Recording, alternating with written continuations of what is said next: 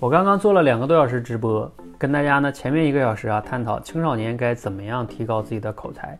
在这个话题中呢，我又分分析了几个小的话题，比如说我们青少年提高口才应该达到一个什么样的目标呢？希望培养成什么样呢？第二个就是我们作为家长，如果在自己家里不去报班儿，你该怎么样去培养孩子呢？从哪些方面呢？还有第三个就是市面上现在一些班儿，他们是怎么样培养的？一般就是那种小小主持人啊，包括他们为什么这样去培养？他们这么培养有没有没有没有什么什么问题？还有第三个就是我们计划接下来怎么样去啊做这个青少年的一些口才班哈。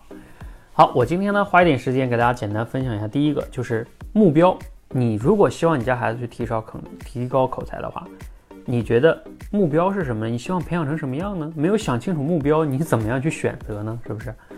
啊，那如果说你希望呢，就是像那种学校主持人一样，把他培养到台上，然后呢做一些朗诵，然后背稿演讲，如果这是你的目标的话，那你可以去报那种学校主持人。如果这不是你的目标，那什么是你的目标呢？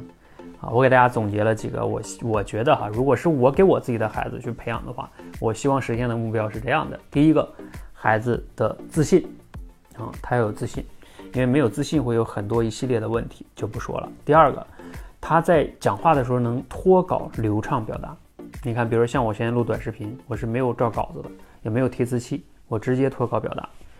所以这是第二个。第三个呢，就是讲话的时候有一定的条理，有重点，而不是像流水账一样想到哪说到哪，这个也非常重要。好，第四个呢，啊，如果有比较重要的场合去公众演讲，他也能讲。还有第五个，他会沟通，啊，尤其是跟父母啊、老师啊、同学呀，啊，尤其是跟父母，可以沟通的时候不吵架啊，父母吵架他也不吵，哎，会非暴力沟通，这个是不是非常好？那最后呢，我希望孩子能养成爱学习、爱思考、爱分享的习惯。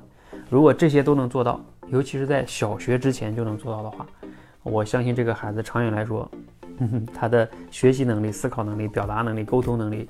啊，这一辈子都可能不用再担心了，这个我觉得才是孩子一生的财富，而不是在台上，啊，像复读机一样，像一个提线木偶一样，在那儿练点绕口令啊、朗读啊，啊，参加点什么比赛啊、演出啊，这些都是外在的形式，不能说它完全没有用，只是说呢，这些东西是一个 本末倒置了啊，不是关键，没有抓住关键，反而孩子天天为了背诵那些东西，成为一个复读机。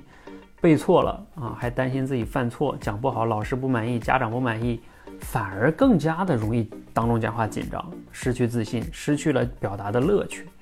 所以我认为那种方式是容易误导孩子的哈。你希望练口才，你希望你的孩子拥有什么样的口才？你的目标是什么呢？想清楚目标，才能做好正确的选择，也知道自己该怎么做，报班该怎么报。你的目标是什么呢？欢迎评论区留言。